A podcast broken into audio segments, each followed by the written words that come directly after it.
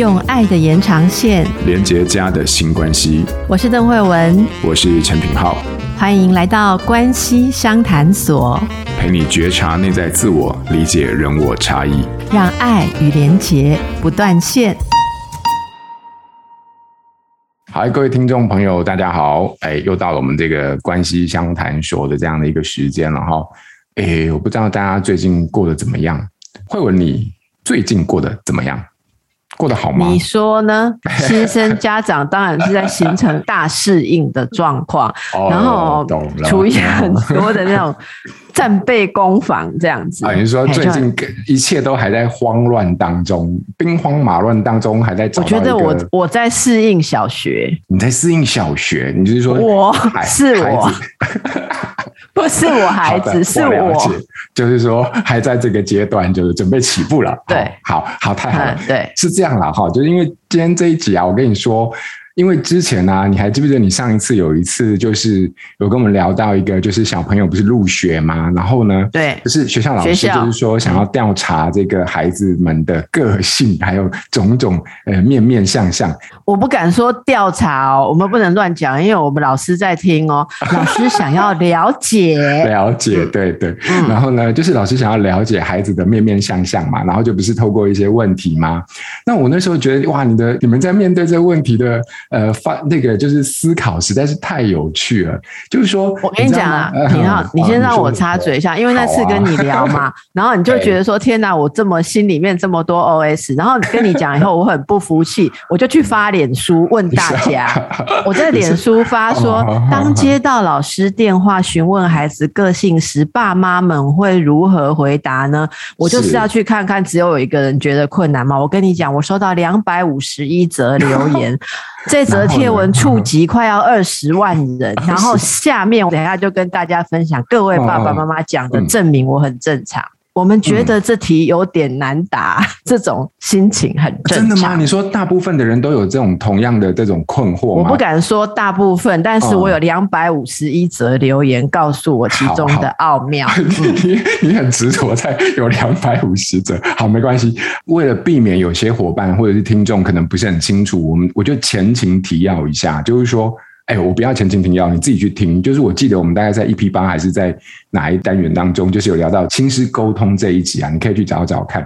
那如果不是 EP 八的话，没关系，你就把第一集一直听听听到现在最新一集，你应该就可以找得到。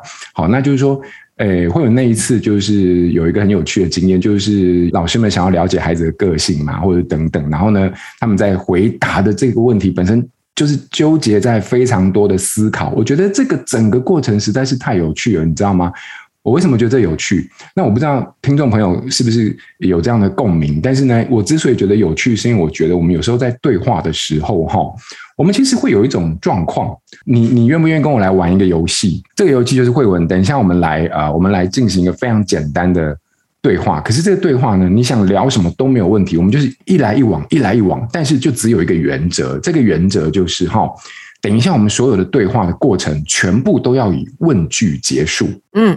好，虽然我完全不知道你葫芦里卖什么膏药，可是我我接下这个战帖，因为用问句结束，难道不是我们做心理治疗的人的专长吗？好，那我们就随意来回，大概二十秒钟就好。我们看我们可以进行到哪边？有一个人不小心用句点结束，那就算失败，好不好？好，OK 好。那我先开始哦。那个惠文，你最近好不好？你怎么会想这样问呢？哎，你。不知道我就是都有默默在关注你吗？不知道啊，有吗？啊，好好，我结束，好，我自动结束。天哪，我没有想到我战力这么薄弱。刚刚你问我这个问题，我就你刚刚应该要问我说，你为什么不回答我的问题而一直提问题呢？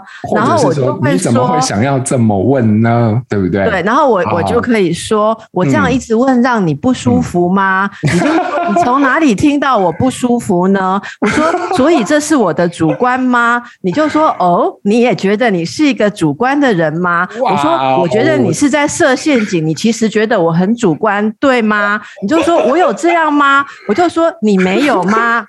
对对对对对，这样有没有？这是你本来预期的。我听到这边，我我一直有一种感觉，就是你脑袋里面的小剧场也实在是太多了。我原本没错，就只是想要看看我们可以进行到哪个阶段，说我可以轻易的让你回答不出来。但是没想到我已经，我才回答到第四个轮回，我已经没有办法再继续下去。你会发现哦，大部分的人，包含我刚刚的那个状态底下哦，只要接受到对方的问句哈。我们心中就会有一种冲动，这种冲动就是想要回答，对，对，就是想要回答，而且没办法跳脱出那个问句的框架。所以你知道，就是这个让我有一种很深的观察，就是说，其实我们人平常在互动的时候，其实很轻易的就不断的陷入在对话当中，彼此的某一种预设立场的框架，很难跳脱出去。所以回过头来说啊，就是你那时候在面对老师们这种调查的时候，居然会有这么多这么细腻的预想。去预想对方的预想，然后呢，再从对方的立场来思考，我要怎么来回答这个问题。这本身其实就非常不简单了。哦、好，等一下，我尽量不要去想你是拐弯抹角的在说我有毛病，但是没有，我没有。你让我说一下我在粉丝专业看到的精彩回答。好好好，好好你说，你说，我要我要，就是关于这种，就是被老师问为什么一定要回答，其实我们就有很多家长有经验的，嗯、他们是用反问的。好，例如说，我告诉你几个，有一个说，老师，你是问哪一方面的个性，星座还是八字，还是我家里看到的？嗯。嗯、好，那这里其实就是把问题抛回去嘛，哈，我觉得这里面，因为大家留言会有人按赞嘛，哈，然后有人讲说，第一个小孩送去的时候，我说个性鸡婆，结果就变成班长了，所以下一个小孩的时候，我就说我也还在观察。好，然后呢，还有还有一个得到很多赞的，他说：“嗯、老师在回复您的问题之前，我需要先了解老师您的性格如何。”然后大家都给他按赞。哇天哪！你知道为什么？因为每一个人听到的那个感觉，我们就是会去想说，人家听到我们讲。呃，小孩子的个性他会怎么想嘛？哈、嗯嗯，像这边有一个老师给我们回答哈，有一个老师说，你们这边都是家长，但是我站在老师的立场提醒你们哈、嗯，呃，提醒别的老师啊，他说家长说孩子的缺点啊，你都不要相信。如果你真的认同说，哎，对我的观察是这样，家长就会记恨。就是说，家长如果说自己的小孩子没有纪律，嗯。那老师如果说啊，过了一个一两个礼拜，老师我说，哎，的确我对他的观察也是如此。我们在、嗯、呃对他多加强，家长会记恨，会、嗯、会明明是他自己讲，可是他老师说家长会记恨，说是老师对我的小孩有成见。哦，所以这个老师说，不是只有你们家长看到这个问题很错，我们做老师的也现在都不太想问这个问题。他说他当了老师几年之后，他开始知道这个问题里面的黑暗。好，然后还有人用幽默来处理，我觉得也很棒。嗯嗯、用幽默来处理是说、嗯，我们的孩子不会咬人，不会打老师，其他没有什么个性，很棒吧？至少觉得安全多了，对不对？对对。然后还有就是说，呃，很多人很多人就讲说，小孩在家跟学校的个性完全不一样。好，我们也满怀期待看到老师，期待老师的。观察，哇天哪，好厉害！这根本就实问虚答。应该就是有点像你讲，为什么一定要直接回答，对不对？对对对对对，这太难了。我觉得，可是我刚才这样听起来，我觉得家长实在太难了，老师实在也太难了。为什么大家都老师也难？很难很难。因为我自己，我先承认啊，我觉得我对于这个问题啊，我就很容易落入刚刚那个游戏里面的那种，就是我会直接想要回答的那种冲动，我就没有多想。所以说，我不知道，就是说，当家长或者说像慧文你在面对这个问题的时候，你到底怎么想？嘿。好，对，你是有没有什么判断的一个方向？就是你是去想对方为什么要这样问，然后对方如果这么问之后，我再这么回答，他又会怎么想？然后巴拉巴拉巴拉，你知道就超复杂的。对对对啊。那你是怎么？我觉得这里应该就是说哈、嗯，对对我而言，这边我们有一位那个粉丝啊、哦、网友，他说，其实我我觉得应该可以 quote，因为这是网页是公开，嘛，是挚友啦。哈。挚友这句真是深得我心。他说，嗯，邓医师是在苦恼两千字的心理评估要怎么在电话里浓缩并口语化讲给老师听啊。我是你问我我孩子的个性，我可以写二十万字啊，一本书如果如果十万，我至少可以写两本吧。好了，可以敲完了，各位听众 准备了。可是我不行啊，我怎么可以写他的秘密呢？哈、嗯，但是所以，所以我觉得这一点，其实我我提出来是就是不就是博君一笑，让大家在开学的时候轻松一下。我我其实其实我最想回应的是说，嗯，呃，像刚刚品浩说，人家问我们问题，我们就预设他在问什么，然后我们一定要给一个什么答案，然后我们又自己想这个答案可能是他会高兴，这个答案他可能不满意，我们就会想很多，然后再多一层就想说我讲这个东西会不会被误解。好，然后或者是说我讲这个会不会没有被 catch？我觉得在这些东西陷入这些东西之前，我跟品浩今天应该共同的要提供的是一个所谓回到沟通的初衷，也就是沟通的起点。嗯，我觉得我们先确定一件事：老师来问这个问题是出于对孩子以及对家长的一种关心。我的意思是说。我认为有经验老师，其实像我认为孩子的老师，他非常有经验。我其实不觉得我讲什么他就会照单全收。说真的啦，哈，我现在好错啊，因为我觉得老师可能在听。嗯、然后我在，你看我有多为难，他非常的专注。我觉得老师问这个问题，嗯、以我知道老师非常有经验，我认为他是在观察，想要了解我是怎么样的母亲。嗯哼，我有这种想法。嗯，好。然后，其实我后来理解，我为什么对这个问题感到不容易回答，因为我觉得我根本不是在回答孩子的个性，我是在回答我是怎么样看我孩子的，是回答我，我是在描述我这个人。被老师现在尝试认识的是我这个妈妈，嗯嗯，而不是那个孩子本身，因为我认为老师一定很会看。老师比我更会看，假以时日，他一定自己会知道。他认为孩子是怎样的个性，可能他还会提点我的盲点。就是说，他毕业的时候，老师出了一份二十万字的心理评估报告给你，这样。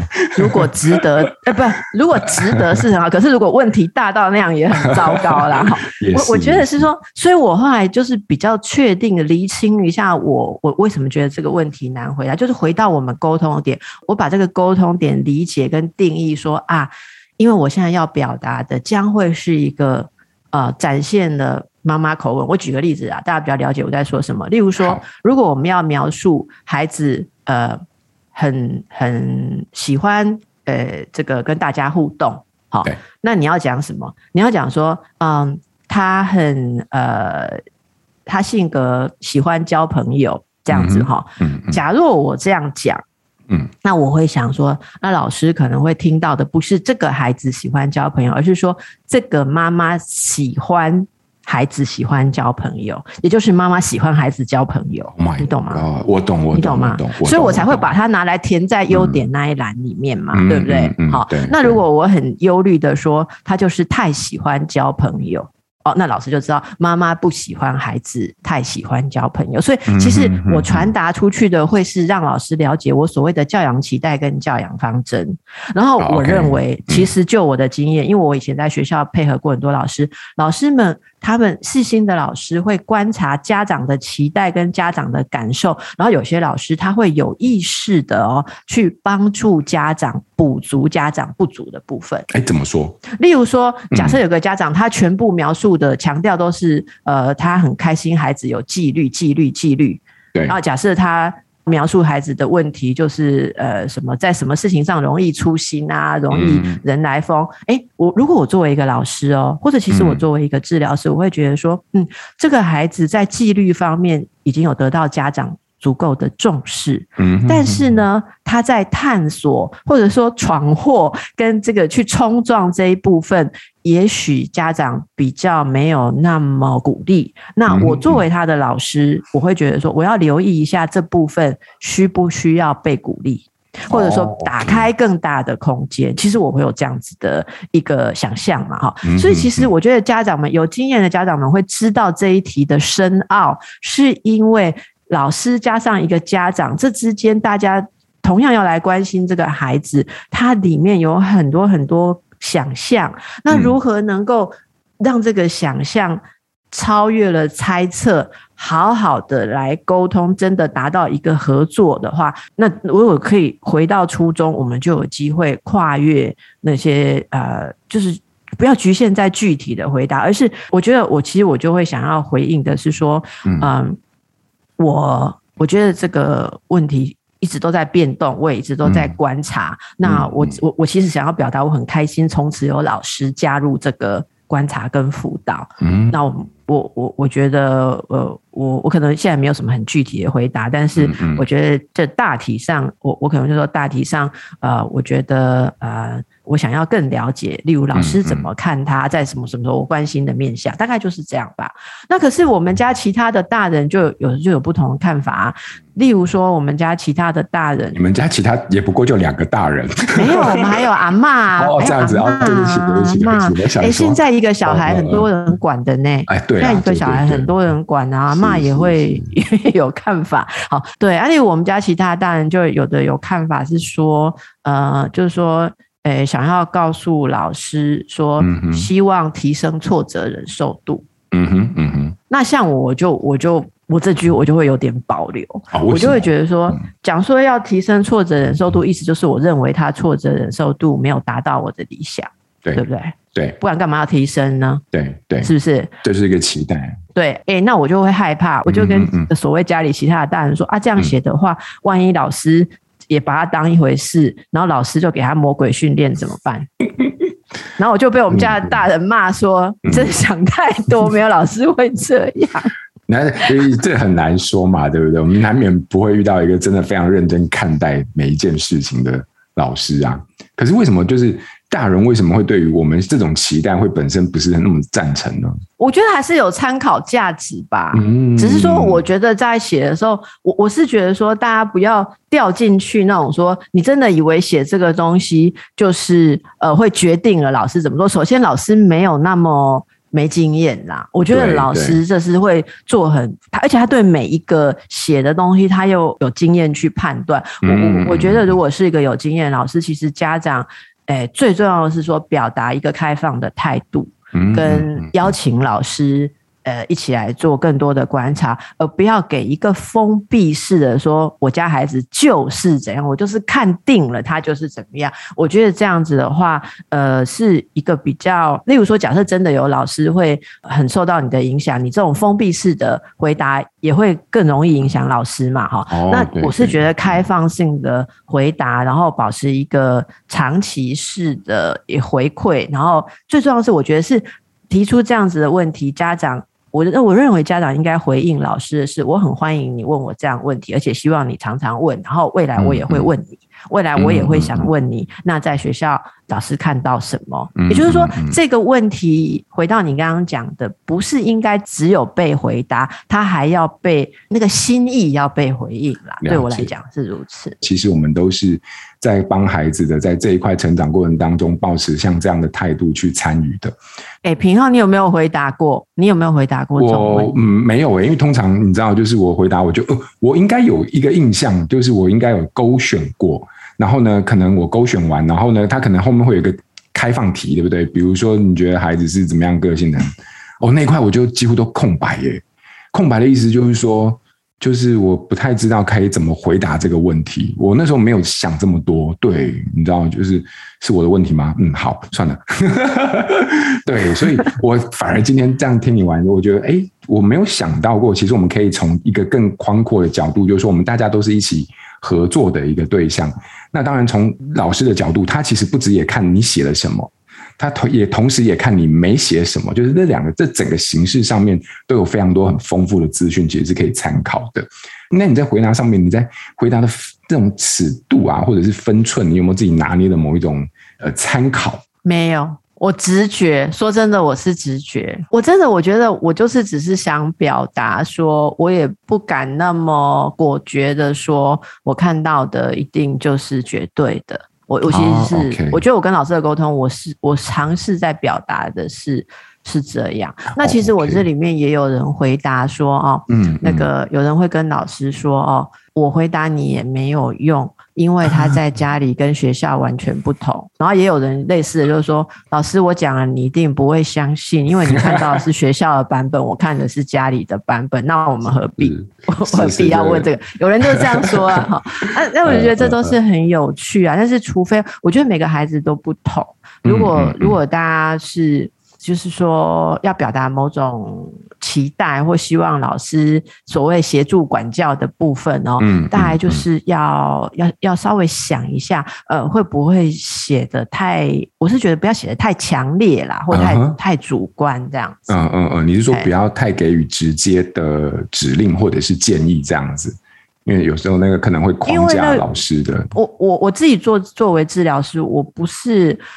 我不是很很喜欢家长就直接说哈，像我以前看小孩子的时候，有过家长来，然后就在那个评估上面写说哦，爱说谎，一定要很严厉的讲，他才会听。嗯，那个那个我看的会影响我的感觉，你知道吗？那个影响是什么？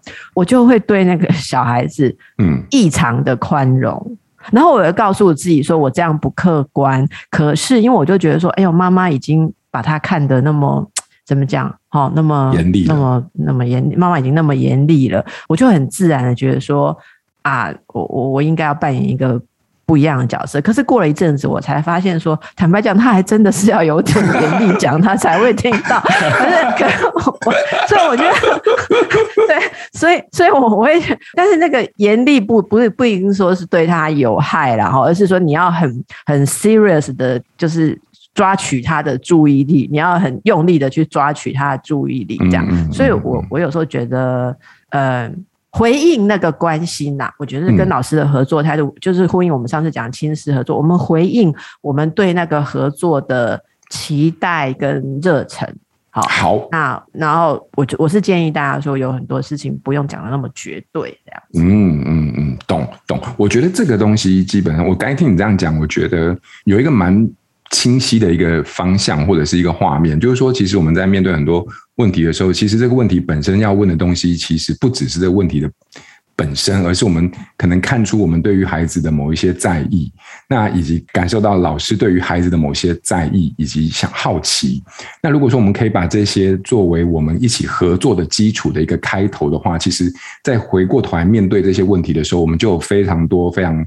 呃，多的可以呃参与跟邀请的空间，好，那它不就不就只是在限定在这个问题的本身上？是的，哇，太好了，太好了！哎，我我相信这一题虽然我们已经开学好一段时间了，但是你知道，孩子每到一个阶段，他基本上一定都会面临到同样的这样的一个好奇的，或者是老你看一升这个二升三啊，然后四升五啊，哦，都会面对像这样子的一个。